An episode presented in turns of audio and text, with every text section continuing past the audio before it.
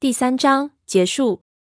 林中找不到他留下的脚印踪迹，没有脚印，没有浮动的树叶，但我想也没想的就追了进去。我不知道还能做什么，只是无意识的一直走。如果我再也看不到他，那一切都完了，爱、生命、意义都结束了。早上醒来，我觉得很不舒服，昨晚没睡好，手臂像火烧一样刺痛，头也很痛。即使爱德华平静漠然的脸，很快的亲吻我额头，接着迅速从我窗外消失，仍旧没有帮助。在我睡着的那一段时间，我好担心，担心他趁我入睡时，在我身边思考着对与错。这样的焦虑让我的头更痛。爱德华和平常一样在学校等我，但他的神情还是不太对劲，眼中有股我不确定的感觉，吓坏了我。我不想提起昨晚，但我不确定碧潭这件事会不会更糟。他为我开门，你觉得如何？好的不得了。我说谎。关门的尖锐声让我的头更不舒服。我们沉默的走着，他调整步伐，好与我一致。我有好多问题要问，但许多问题都可以等，因为那些都可以问爱丽丝，像是贾斯伯情况如何。我离开后，他们怎么说？罗斯利说了什么？更重要的是，他那奇怪的未来透视力，怎么没告诉他会发生这样的事？他能猜到爱德华在想些什么吗？他为何如此阴郁？为什么我就是无法摆脱这种微弱的直觉感？上午过得很慢，我等不及要见爱丽丝。尽管有爱德华在，我不一定能问他问题。爱德华还是很冷漠，偶尔他会问问我手臂的情况，我依旧说谎。爱丽丝通常在午餐时会和我们碰面，她不像我那么懒散。但她今天不在这一桌，不像平常那样端着一些她不吃的东西等着我。爱德华没解释他的缺席，我纳闷着是否他还没下课。但接着我看到康纳和班，他们和他一起上第四节的法文课。爱丽丝呢？我焦虑的问爱德华。他看着燕麦棒，缓缓用手指将食物捣碎，边回答我：“他和贾斯伯在一起。”他还好吗？他要出门一阵子。什么？去哪里？爱德华耸耸肩。没有特定地方。所以爱丽丝也……我用微弱绝望的声音说：“那是当然的。如果贾斯伯需要他，他就会去。是的，他也会离开一阵子。他想要说服他去德纳利。德纳利是另一群奇特的吸血鬼家族。”谭雅和他的家人居住的地方，他们像库伦家一样善良。我不时听到他们。去年冬天，当我来到福克斯，对他的生活造成困扰时，他就是跑去他们那儿。罗伦特、詹姆斯那一群中最文明的一位也去了那边，不愿协助詹姆斯来对付库伦家。爱丽丝鼓励贾斯伯去那边，倒也说得通。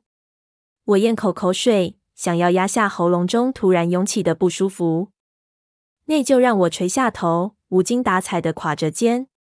我害他们的离开家，就像罗斯利和艾蜜特，我是罪魁祸首。你的手臂又不舒服吗？他急切地问。谁在乎手臂呀？我沮丧地说。他没回答。我将头靠在桌上。到下课时分，沉默变得更难受。我不想开口。但如果我想要他再跟我说话，显然我得主动。你今晚晚一点会过来吗？当他沉默的陪我走向我的卡车时，我问他。他通常会过来。晚一点。他似乎很惊讶，这让我很高兴。我得上班，我跟纽顿太太换班，昨天才能休假。哦，他低声说。所以我回家后你会来吧？我讨厌这种无法确定的感觉。如果你要我过去，我就去。我一直都要你来，我提醒他。不过比起平常，我的反应可能太过急躁了。我希望他因此取笑我，或者给我一个微笑，或至少对我的话有些反应。那好吧，他的声调和之前一样，丝毫没有不同。他亲吻我的额头，替我关上车门，然后转身优雅地走向自己的车。我原本平顺地将车开出停车场，但突然间的痛楚让我差点开不下去。等我开到纽顿商店时，我已经有点喘不过气来。我告诉自己，他只是需要时间，他会熬过来的。他之所以悲伤，可能是因为他的家人都离开了。但爱丽丝和贾斯伯很快就会回来，罗斯利和艾米特也是。如果有帮助，我愿就此远离那栋白色的河畔大宅。我会永远不再踏入。这没有什么大不了，我还是能在学校见到爱丽丝。她一定会回学校的，不是吗？而且我不时也会在急诊室见到卡莱尔。毕竟昨晚发生的事没什么大不了，又没出什么大事。没错，我是摔倒了，但这就是我的人生。和去年春天发生的事情相比，昨晚简直微不足道。詹姆斯不但害我摔倒，还让我差点失血过多，濒临死亡。在医院那几周似乎永无止境的日子，爱德华都熬过来了。为什么他对昨晚那件事如此难以释怀？难道是因为之前他要保护我远离的是敌人？但昨晚他面对的是他的兄长。如果让他带我离开这里，而不是让他的家人离开，也许情况会好一点。当我想到未来的人生能这样与他独自生活时，我就不那么沮丧了。只要他能念完这个学期就行了，这样查理就不会反对。我们可以离开此地，外出去念大学，或者假装我们去了外地念大学，像罗斯利和艾蜜特这一年来一样。当然，爱德华得等我一年。但对具有永生的人来说，一年算不了什么。就算对我来说，一年也都不算什么。我不断这样对自己说，总算让自己能平静地走出卡车，迈向店里。麦克纽顿是今天的大麻烦。当我走进店里时，他愉快地对我微笑挥手。我抓起制服背心，朝他的方向随意点点头，脑海中还在幻想我和爱德华离家外出。到不同的异国之的的各种愉快场景。麦克打断我的幻想：“你的生日过得如何？”“呃，我咕哝着说，我很高兴，终于过去了。”麦克斜眼瞄我，似乎觉得我不可理喻。“工作，工作，工作。”我好想快点再看到爱德华，希望等我再看到他时，他的坏情绪已经结束。无论他是为了什么原因难过，我一再告诉自己。会没事的，一切都会恢复正常。当我转进我家的车道，看到爱德华的银色车子已经停在屋前时，我顿时松了一口气。但这一点同时也让我困扰。我很快的冲进家门，还没进屋就大声喊着：“爸，爱德华！”我喊着，同时听见远远的客厅里传出 ESPN 运动节目的乐声。我们在这边，查理大喊。我挂好雨衣，匆匆冲过转角。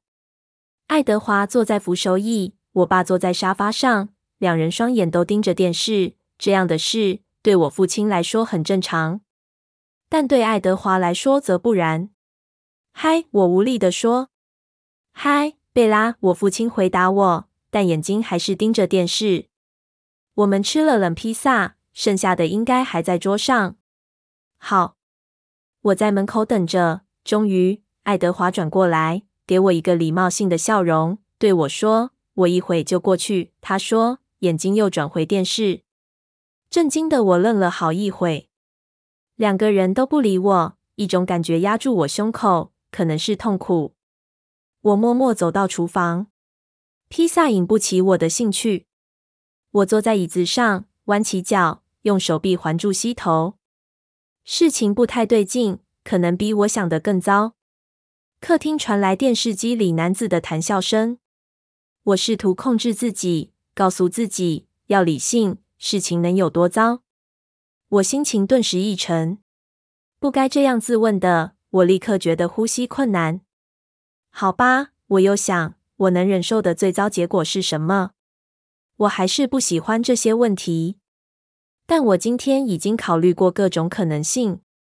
远离爱德华的家人，当然，他不会希望连爱丽丝也要避开。但如果贾斯伯被禁止靠近，那我能跟他见面的机会也不会太多。我对自己点点头，我可以熬过来，或者马上离开。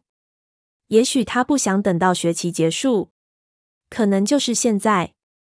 在我面前的桌上是查理和瑞尼送我的礼物，相簿旁是那台我还没机会使用的相机。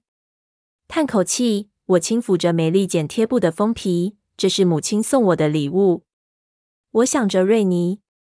我和他分开生活也有挺长一段时间了，但不知怎的，一想到未来要永恒的与他分开，就让我很不好受。还有，这样的话就得留下查理一个人过活，他们两人都会难过的。但我们会回来的，不是吗？当然，我们可以三不五时回来探访他们，不是吗？我自己也无法确定的回答。我用下巴抵着膝头。看着礼物，那代表双亲对我的爱。我知道自己选择了一条困难的路，可是我已经考虑过最糟的可能，我能忍受的最糟结果。我再次轻抚剪贴布，翻开封面，小小的金属边角，等待着贴上第一张照片。用这本簿子来记录我在此地的生活，其实这主意倒不坏。我觉得有股奇怪的激励力量要我开始。也许我并不想永远离开福克斯。我把玩着相机的腕绳，好奇的想着，我拍的第一张照片不知道会不会成功。真的能拍得出来吗？我挺怀疑的，但他似乎完全不担心出来的照片会是一片空白。我想起昨晚他那不在乎的笑声，自己也忍不住笑了出来。接着笑声顿失，事情如今变得大为不同，这么突然。我有些茫然，好像站在悬崖边那种晕眩感。我不想再想下去了，抓起相机往楼上走。这十七年来，我的房间没多大改变，和我母亲住在此地时一样，仍旧是浅蓝色的墙面，窗前同样是黄色蕾丝窗帘。房间内放的已经不是摇篮，而是我的床，但床上那床棉被，他一定认得出来，那是祖母送的礼物。不顾一切的，我在房间内狂拍照。反正今晚我也没办法做什么事，外面太黑。我有种奇怪的感觉，就像难以抗拒的冲动。我想在离开福克斯前记录一切。改变已经发生，我感觉得出来。当生命不如预期中完美时，这样的看法让人并不愉快。然后我带着相机走下楼。我一想到爱德华双眼中那种遥远的神情。就整个胃不舒服，但我假装不在意。他会熬过来的。可能他只是担心，当他要求我与他一起离开此地时，我会沮丧难过。不过我不会干涉，我会让他自己解决。当他问我时，我早就先准备好了。当我悄悄绕过角落时，相机已经在手中准备好。我很确定，我不会有机会能捕捉到爱德华惊讶的画面。不过他没抬头，仍旧让我松了一口气。但胃中那冰冷的抽搐仍挥之不去。我置之不理，继续拍照。你在干么，贝拉？查理抱怨。哦，得了。我坐在查理沙发前的地板上，边挤出微笑。你知道吗？一会就会打电话来问我是不是有使用他的礼物。我得在他还没伤心前就拍点东西。那你干么拍我的照片？他咕哝：“因为你很帅。”我回答：“还是假装心情很好。”还有，因为是你买的相机，你有义务成为我的主角。他又咕咕哝哝地说着一些我听不懂的话。“嗨，爱德华！”我用同样假装开心的语调说：“帮我和我爸拍一张。”我将相机丢给他，小心避开他的眼神，然后坐在沙发扶手上，贴着查理的脸。查理无奈的叹口气，笑一个。贝拉，爱德华低声说：“我尽力挤出笑容。”相机闪光灯一闪，我帮你们两个小家伙拍一张。查理建议。我知道他只是不想再成为被拍的主角。爱德华站起来，将相机交给他。我站在爱德华身旁，这样的安排对我来说又正式又奇怪。他一手轻柔地环着我肩头，我的手小心地环着他的腰。我想看他的脸，但我不敢笑。贝拉，查理再次提醒我。我深吸气，装出笑脸，脸又红了。今晚拍够了。查理将相机扔在沙发垫的旁边，自顾自坐下，不急着把一整卷底片都拍完。爱德华放下环着我肩头的那只手，腰一扭，小心避开我原本搂着他的手，坐回扶手椅。我犹豫了一下，然后再次靠坐在沙发前。我突然感到害怕，双手不自觉发抖。我将双手贴在腹部，避免被发现。下巴抵住膝头，望着面前的电视，但什么都看不进去。当节目结束时，我仍旧没动。从眼角余光，我看到爱德华站起来。我得回家了，他说。查理还是专心看着广告，随意说了声再见。我拖着发麻的脚，跟着爱德华走出前门，都是紧张僵硬的错误坐姿造成的。他径自走到车旁。你不留下来吗？我问他，但声音中不抱希望。我期待他的回答，希望能听到不让我难过的答案。今晚不行。我没问理由。他上车开走，我仍旧站在车道上，动也没动，完全没注意到下雨了。我等着，不知道自己在等待什么，直到身后的门打开。贝拉，你在做什么？查理惊讶地问。发现我站在雨中，整个人都湿了。没事，我转身跑进屋内。长夜漫漫，我一夜难眠。当窗外凌晨的微微曙光一照进屋内，我马上就起床，像机械人一样穿上制服，等着天色变亮。我吃着燕麦片时，认为这样的光线应该能拍照片了，于是我拍了一张车子，一张屋前，接着转身拍了几张查理小屋旁的森林。有趣的是，此时的森林不像以往那样阴森可怕。我知道日后我会想念它的，想念林中树木的翠绿、永恒和神秘。出门时，我将相机放在背包内，满脑子都想着拍照这件事，不敢去想爱德华昨晚没来的事。怀着恐惧，我开始失去耐心。这样的情况会持续多久？整个早上就这样度过。他沉默地走在我身边，从未正眼看我。我想要专心上课，但英文课一点都引不起我的兴趣。伯特先生问了一个凯普雷特夫人的问题，他问了两次以后，我才发现原来他问的是我。爱德华低声偷偷告诉我正确答案，然后又回到不理会我的状态。午餐时沉默依旧。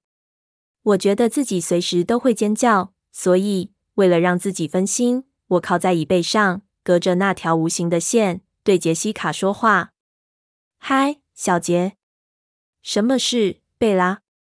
你能帮我一个忙吗？”我问，手伸进袋子里。我妈要我拍些朋友的照片，好放在剪贴簿内。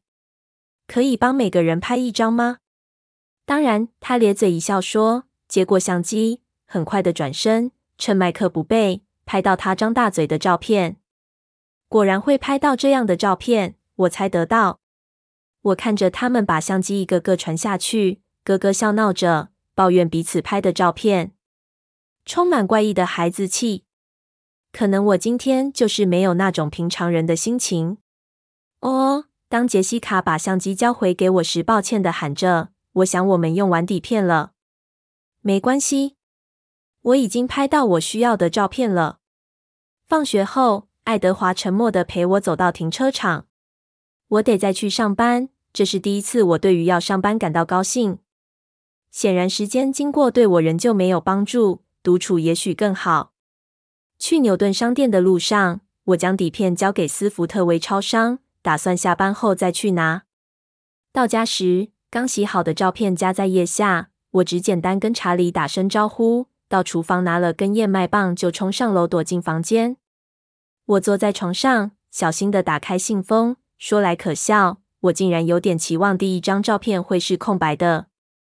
当我拿出照片，我差点喘不过气来。照片中的爱德华和他活生生的模样一样俊美。照片中的他用温暖的眼神看着我，这是过去几天我一直想念的眼神，真是不可思议！怎么有人能长得这么……我无法形容。一张照片胜过千言万语。我匆匆翻阅其他照片，将其中的三张照片并排放在床上。第一张是爱德华在厨房的照片，他温暖的眼神充满容忍的趣味。第二张是爱德华和查理一起看 ESPN 的合照。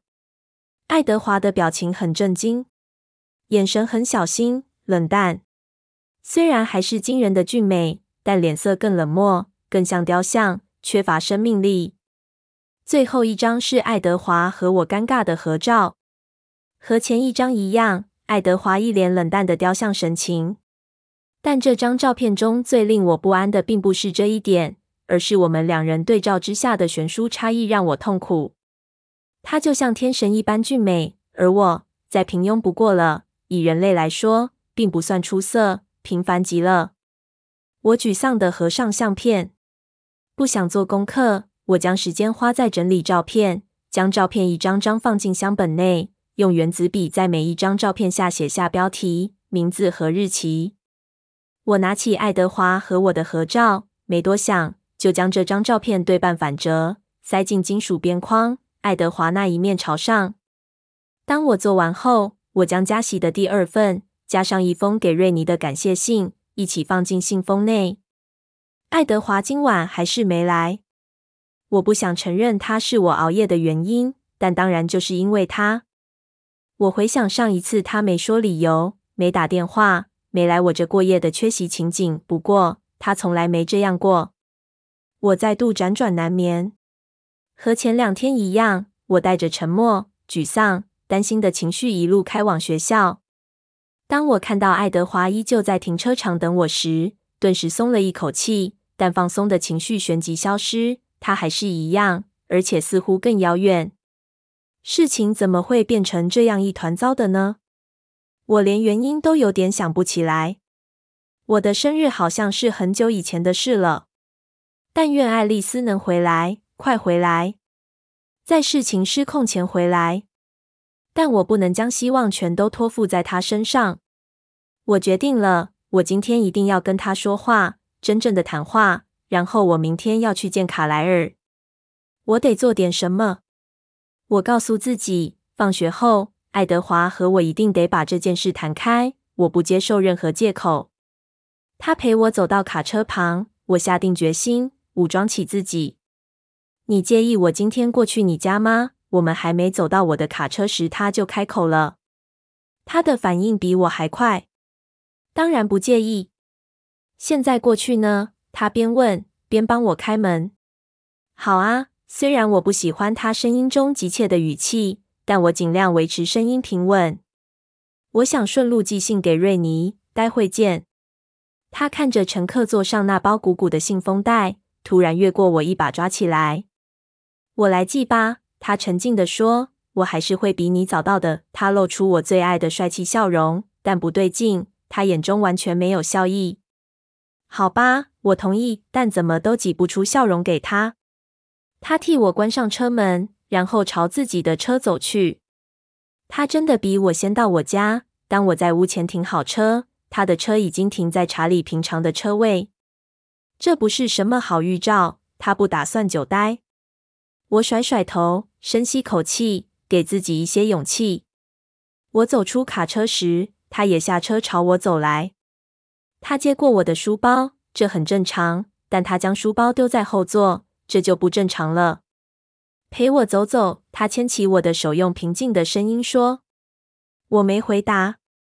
我不知道该如何反对，但我一定得弄清楚我想知道的。”我不喜欢他这样，这样不好，非常不好。我脑中一再出现这样的警告，可是他根本没打算等我回答。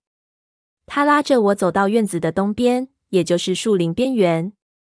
我不情愿地跟着他，想要在痛苦中理清思绪。我提醒自己，这是我要的，这样我就有机会能跟他谈谈。那为什么我还如此痛苦？我们走入森林没多远，他就停下了脚步。我们没走很远，从此处还能看见房舍，这哪算走走？爱德华靠在树上看着我，表情漠然。好吧，我们来谈谈。我的声音听起来比我想的勇敢些。他深吸口气。贝拉，我们要离开了。我也深吸口气。我没想到会是这样。我以为我准备好了，但我还是得问清楚：为什么是现在？再一年，贝拉，是时候了。毕竟我们还能在福克斯待多久？卡莱尔不可能永远三十几岁。他现在告诉别人他三十三岁。我们无论如何都得尽快重新开始。他的回答让我困惑。我原本以为离开是为了让他的家人都能和平的生活。如果他们要走，为什么我们得分开？我瞪着他，试图了解他话中的含义。他冷漠地望着我，一股恶心的反胃感涌上来。我发现自己完全误会了。当你说我们，我低语。我说的是我的家人，还有我。他说的每一个字都清楚又疏离。我不自觉地猛摇头，试图弄清楚他话中的意义。他耐心等着我，我花了好几分钟才能开口。好吧，我说，那我跟你一起走。不可能，贝拉。我们要去的那地方不适合你。你在的地方就是适合我的地方。我不适合你。贝拉，别开玩笑了。我想让声音充满怒气，但听起来却像是哀求。你是我生命中最美好的事。我的世界不适合你，他坚定地说。贾斯伯做出的事，那没什么。爱德华，那没什么。你说的没错，那没什么。他说，那只是可预期的。你答应过的，在凤凰城时。你答应过会永远留，只要对你是好的。他打断我，不，又是关于我的灵魂，是吗？我沮丧的大喊，忘情的大叫，但不知怎的，听起来还是很像恳求。卡莱尔告诉过我，我不在乎，爱德华，我不在乎。你可以拥有我的灵魂，失去你，我的灵魂也不完整，那已经是你的了。他深吸一口气，视而不见的看着草地，看了好一会，嘴唇扭曲、紧绷。当他最后终于抬头时，双眼有点不同，更坚定，像液态的精凝固后似的。贝拉，我不要你跟我走。他缓缓清楚的说出每一个字，以冷漠的眼神看着我的脸，看着我，确定我听懂他说的每一个字。我脑中想着他说的话，顿时一片空白。然后努力思考他说的话究竟是什么意思。你不要我了，我想把话说出口，但听起来断断续续的，充满困惑。是的，我无法理解。深深望进他眼中，他丝毫不敢歉意的回瞪我。他的眼睛就像黄宝石，又硬又清澈，深不见底。我觉得他好像离我千里远，在他无尽的眼神深处。我看不见他说的那个世界。嗯，这改变了一些事。我惊讶自己的声音竟如此平静理性。我一定是吓呆了。我不了解他说的话，我觉得说不通。他望着远方的树丛，再度开口：“当然，我会永远爱你，以某种方式。但那晚事情发生后，让我体会到是时候做出改变，因为我不想再假装成我所不是的那种人。”我不是人类。他再次望着我，完美的脸庞冷漠淡然，没有人性的感情。是我让情况变得不可收拾的，我很抱歉。不，我的声音像低语。如今我听懂了，但听懂的感觉像冰划过脊椎般扫遍全身，让我忍不住打个冷颤。不要这样做。他只是看着我，我从他眼中看见，我说什么都没用。他已经决定了。你不适合我，贝拉。他转变话题，这点我没法和他争辩。我本来就知道自己对他来说本来就不够格高攀。我张开嘴想说话，却又闭上。他耐心的等着，脸庞闪过一丝情感。于是我再试一次。如果这是你要的，他点点头。我整个身体变得麻木，颈部以下失去感觉。但我想请你帮一个忙，如果可以的话，他说。我不知道他在我脸上看到什么，因为他脸上闪过一些情绪，像是对我神情的反应。但我还来不及辨认，他又转回原本冷漠的雕像表情。要我做什么都行，我答应他，声音微弱怪异。当我这样看着他，他如冰的眼神逐渐软化，冰冷的晶融化，又变成液态。他热切地看着我，不要鲁莽或做任何傻事。他命令我。不再那么遥不可及。你知道我在说什么吗？我无助的点点头。他的眼神又变回冷漠遥远。我说的是查理，他需要你。为了他，好好照顾你自己。我再次点点头，低声说：“我会的。”他似乎放松了些。我也会承诺你一件事作为回报。他说：“我答应你，这是你最后一次见到我。”我不会再回来了，我不会再介入你的生活。你可以不受我的干扰，继续过你的日子，就像我从来不存在。我膝盖一定抖个不停，因为树木突然间都在摇晃。我耳内可以听见血液流动的比平日快，他的声音听起来好遥远。他温柔的笑笑，别担心，你是人类，你的记忆不会永存，时间会治愈一切创伤。那你呢？声音塞在我的喉咙，好像呛住似的。嗯，他犹豫了一会才回答：“我不会忘记，但像我们这类族群，很容易就会分心。”他笑笑，笑容很平静，但眼中没有笑意。他退后一步：“就这样了，我想我们不会再来烦你了。”后面这句话突然引起我的注意，我吓坏了。我突然想起原本没注意到的事，爱丽丝不会回来了。我突然了解，我不知道她是否听见我说的，因为我并没有说出声音来。但她似乎完全了解。她缓缓摇摇头，还是盯着我看。是的，大家都走了，我留下来跟你道别。爱丽丝走了，我的声音很空洞，完全不敢相信。她想跟你道别。但我说服她，这样干脆的清除了断，对你比较好。我觉得头好晕，很难专心。他说的话在我脑中转个不停，仿佛去年春天在凤凰城医院，当医生给我看 X 光片时对我说的话。你可以看见清楚的断裂。他的手沿着片子中我的骨头移动，这样很好，比较容易治疗，也会比较快好。我试图恢复正常的呼吸。我需要专心的找出逃离这噩梦的方法。再见，贝拉。他用同样安静平和的声音说：“等一下。”我哽咽的喊出来，想要抓住他，希望我麻木的脚能往前走。我以为他会伸出手接住我，可是他只是用冰冷的双手握住我的手腕，压制着将我双手贴在身体两侧。他低下头，唇轻柔的印在我额头好一会。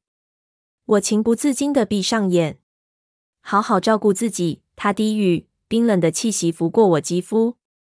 一阵轻柔、怪异的微风吹过，我赶忙睁开眼。他离开引起的微风，让小小的藤风树叶微微颤动。他走了，拖着颤抖的双腿，不理会我的行动全然无助的事实。我追进树林。林中找不到他留下的脚印踪迹，没有脚印，没有浮动的树叶，但我想也没想的就追了进去。我不知道还能做什么，只是无意识的一直走。如果我再也看不到他，那一切都完了，爱、生命、意义都结束了。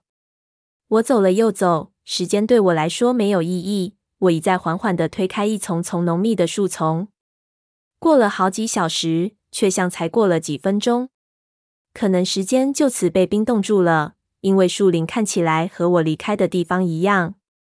我开始担心自己其实是在绕圈子，小小的圈子，但我还是继续走。我不断被绊倒，天色愈来愈暗，我也不时跌倒。最后，我被某个东西绊倒，此时天色已经全黑。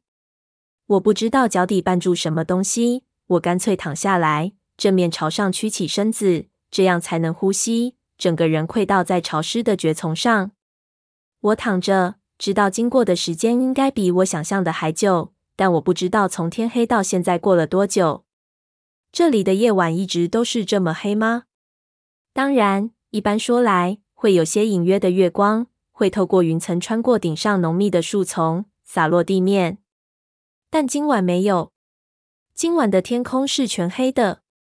可能今晚没有月光，月全食，星月之夜。星月。我浑身颤栗，但不是因为冷。天黑了很久之后，我听见有人喊叫着，有人大声喊着我的名字。隔着包围我的湿树丛，听得并不清楚，但绝对是在喊我的名字。我不知道是谁的声音，我想回答，但我有点恍惚，隔了很久才想起我该回应。但那时候喊叫声已经消失了。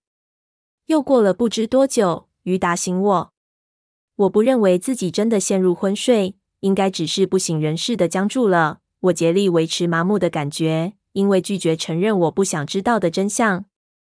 下雨让我有点烦，好冷。我原本用手臂环住腿，现在只得用手遮住脸。此时，我又听见喊叫的声音，这一次距离更远，有时听起来像是有好几个不同的声音都在喊。我试着深呼吸。我知道自己应该回应，但我不认为他们能听得见。我要怎么才能喊得够大声？突然，我听见另一个声音，惊奇的离我好近，是一种动物式的鼻音，听起来是只大个子。我不知道自己应不应该害怕。我不怕，只是麻木。管他的呢。鼻音又离我远去。雨还在下。我能感觉雨水打在我脸颊。当我看到灯光，我鼓起所有的力量，让自己维持清醒。一开始，隐约的光线出现在遥远方向的树丛间，接着愈来愈亮，不像手电筒，而是大型的照明灯。灯光照进浓密的树丛间，我认出那是瓦斯灯的亮光，但我只看见灯，因为强烈的灯光让我一时什么都看不清。贝拉。这声音很低沉，不是我熟悉的声音，但很大声。他不是呼喊我的名字来找我，而是相当确定我的位置。我仰起头，看见头上远处有张黑色的脸庞望着我，怎么会离我那么远呢？接着我才隐约想起，他离我这么远，是因为我躺在地面上看着他的关系。有人伤害你吗？我听得懂他说的话，但我只是困惑地看着他。这很重要吗？贝拉，我是山姆·乌利。我没听过这个名字。查理派我来找你。查理。我心一沉，试着专心听他说的话。其他都不重要，但查理不一样。高个子伸出一只手。我眨眨眼，不确定该怎么做。他黑色的双眼打量我好一会，然后耸耸肩。下一秒。他马上动作，将我从地上拉起来，用双臂抱住我。我无力的瘫在他身上，任由他抱着我穿过潮湿的森林。一部分的我了解到，这样的情况，照理说应该让我更沮丧，被一个陌生人抱着。但现在没有什么事情能让我更沮丧了。没走多久，我听见更多男性的声音，看见更多灯光。当快走进那些骚动的人群时，山姆·乌利慢下脚步。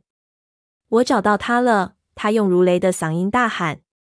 喧闹声立刻安静，接着变得更吵。我认不出眼前有哪些人，一片混乱中，我只认得山姆的声音。可能是因为我的耳朵贴在他胸口。不，我认为他没受伤。他跟某人说，他只是不停地说他走了。我真的有大声说出来吗？我连忙闭上嘴。贝拉，亲爱的，你还好吗？这个声音我绝对认得，虽然现在这个声音有点破音，又充满担忧。查理，我的声音听起来既怪异又小声。我在这里，宝贝。我被传过去，接着闻到我爸熟悉的警长夹克的味道。查理吃力地抱着我。也许让我抱比较好，山姆·乌利建议。我来就好。查理有点喘不过气，他走得很慢，脚步有些蹒跚。我想告诉他放我下来，让我自己走，但说不出话来。到处都是灯，跟他一起走的群众把灯提在手上，像游行，也像葬礼进行曲。我闭上眼，宝贝，我们快到家了。查理不时低语。当我听见开门声，我睁开眼，我们已经抵达我家的前台。那位名叫山姆、高大黝黑的人为查理拉开门，同时一手伸向我们，好像万一查理松手的话，他能抓住我。但查理顺利的抱我进门，将我放在客厅的沙发上。爸，我全身都湿了。我无力的告诉他。没关系，他的声音很粗哑。然后他对着某人说话。毛毯在楼梯上的橱柜内。贝拉，另一个新的声音喊着我。我看见一个灰发的男子靠过来，几秒后才认出来。葛兰迪医生，我低声说。没错，亲爱的，他说。你哪里受伤了，贝拉？我花了好一会才听懂他问的意思。前不久在森林中，山姆问过相似的问题，让我的记忆有点混乱。但是山姆用的字有点不同。有人伤害你吗？他是这样问的。这样的不同似乎意义深长。葛兰迪医生等我回答。一边眉毛挑得高高的，前额的皱纹显得更深了。我没受伤，我说谎。不过以他问的问题来说，这样的答案其实也算是真的。他温暖的手按着我的前额，手指压住我的脉搏。他看着手表计算脉搏跳动，我读着他的唇。你发生什么事了？他若无其事地问。我整个人僵住，喉咙中充满苦涩的味道。你在森林中迷路了吗？他提醒我。我发现有几个人在听，其中有三个皮肤黝黑的男子，我猜应该是来自于拉布席印第安保护区下方海岸线的人家。其中一位就是山姆·乌利，他们站得离我很近，全都盯着我。还有纽顿先生、麦克、韦伯先生、安琪拉的父亲，他们都用比奇怪还更猜疑的眼神看着我。厨房及门外传来其他低沉的声音。镇上一半的人都出来找我。查理离我最近，他靠过来听我的回答。是的，我低声说，我迷路了。医生点点头，想了一下，手指头温柔地检查下巴喉头。查理脸色更难看。你累了吗？葛兰迪医生问。我点点头，乖乖地闭上眼。我想他没事。一会后，我听见医生对查理低声说：“只是体力耗尽，让他睡一会。我明天再过来看看他。”他顿了一下，一定是看了看手表，因为他接着补了句：“嗯。”我今天晚点过来。接着只听见这一群人走出去吵杂的脚步声。这是真的吗？查理低声问，声音听起来有点远。我拉长耳朵听。他们全都走了。库伦医生要我们什么都别说。葛兰迪医生回答。新工作来得很突然，他们的立刻决定。卡莱尔不希望他的离开惊动大家。小小的提示大家又无妨。查理咕哝着。葛兰迪医生回答，但听起来有点不安。没错，嗯，在这样的情况下，是应该要说一声才对。我不想再听下去了。我将某人帮我盖的毛毯拉起来，盖住双耳。在半梦半醒间，我听见查理低声谢谢出来帮忙找我的志愿者，一位一位感谢。当他们离开后，我感觉他用手指摸摸我额头，然后拿另一床毯子帮我盖上。电话响了好几次，他都冲去接起来，以免吵醒我。他低声向来电者确定我没事。嗯，我们找到他了。他没事，只是迷路了。他现在很好。他一次又一次地说。当他决定在扶手椅上陪我度过夜晚时，我听见椅子的嘎嘎声。几分钟后，电话又响了。查理边呻吟着挣扎起身，脚步蹒跚地冲到厨房。我缩在毛毯下蒙住头，不想再听同样的对话。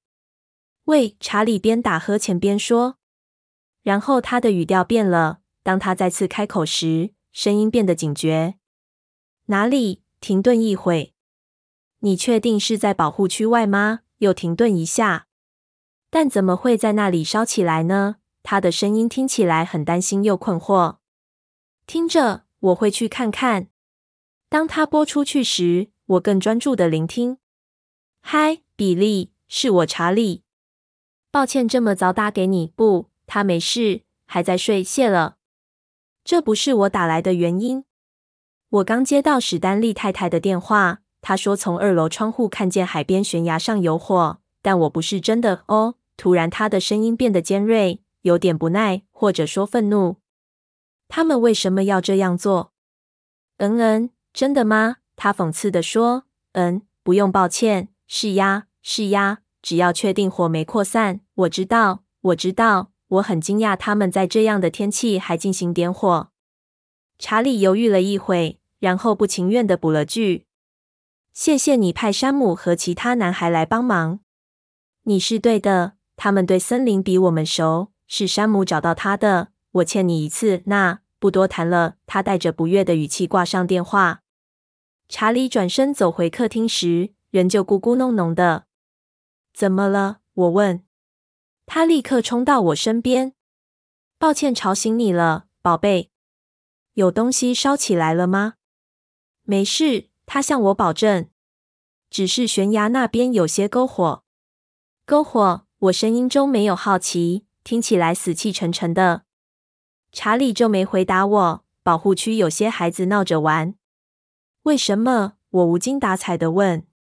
我应该告诉他。他其实不用回答的。他低头看着脚下的地板，苦涩的说：“他们在庆祝。”于是我想起原本早忘记的一些事。突然间，那些事一件件都拼在一起了。因为库伦家离开了，我低语：“拉布锡区的人不喜欢库伦家。”我几乎忘记这一点。保护区的人对冷血人有某种盲目的恐惧。传统上，吸血鬼是他们的敌人。他们以身为大洪水和狼人的后代为荣。虽然大多数人认为这些都是故事传说，但有少部分人相当坚信。查理的好友比利·布雷克就对此深信不疑。虽然他儿子雅各认为他这样的猜疑有点笨，比利还是警告过我，要我远离库伦家。这名字突然唤醒我，一些我知道自己不愿面对的事情浮上记忆。真是太离谱了！查理气急败坏地说。我们沉默地坐了好一会。窗外的天空不再漆黑，雨停之后，太阳也逐渐升起。贝拉，查理问。我不情愿地抬起头。他把你一个人留在森林里，查理猜测。我没想到他这么快就问出这个问题。我迟疑了一会，企图转开话题。你怎么知道去哪里找我？你留下的纸条，查理惊讶地回答。他从牛仔裤口袋拿出一个黑色皮夹，打开后拿出一张折叠过的纸，又脏又破，应该是反复取出看了很多次。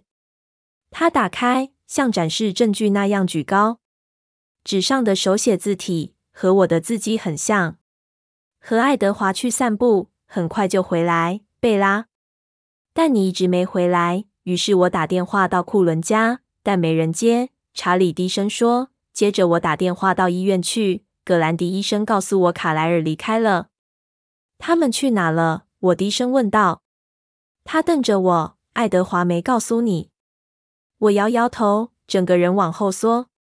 听见他的名字，让我想起我不愿回想的事。痛苦让我无法呼吸。我对于痛楚的力量竟然如此强大感到惊讶。查理边回答边狐疑地看着我。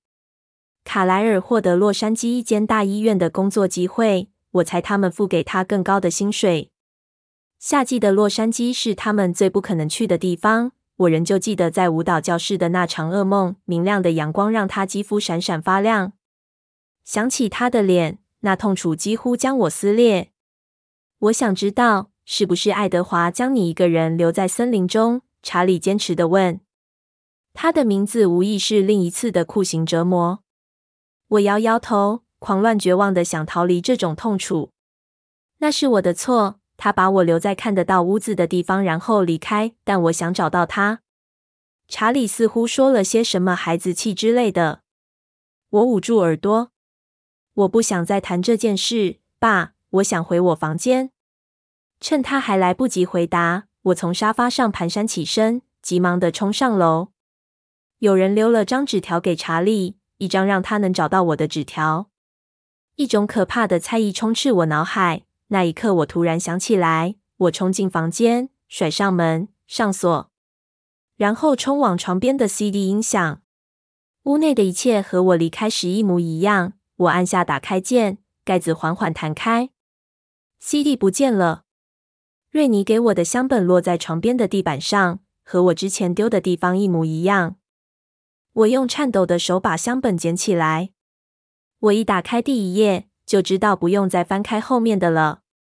小小的四个金色边角中央并没有照片，只剩下我自己手写的字迹：爱德华·库伦，查理的厨房，九月十三日。我当场愣住，可以确定他考虑的十分周详，就像我从不曾存在似的。这是他的承诺。我感觉自己跪倒，膝盖碰触到光滑的木头地板，接着是手掌心，然后是我的脸颊。我多希望我就这么昏过去，但世事未能尽如人意。我并没有失去意识，在此之前，我只是感到一阵阵的心痛，但现在痛苦变得更加难以忍受，愈来愈强，淹没我的脑海，拖我下沉，不断下沉。我无法挣脱，终至灭顶。October 十月，November 十一月，December 十二月，January 一月。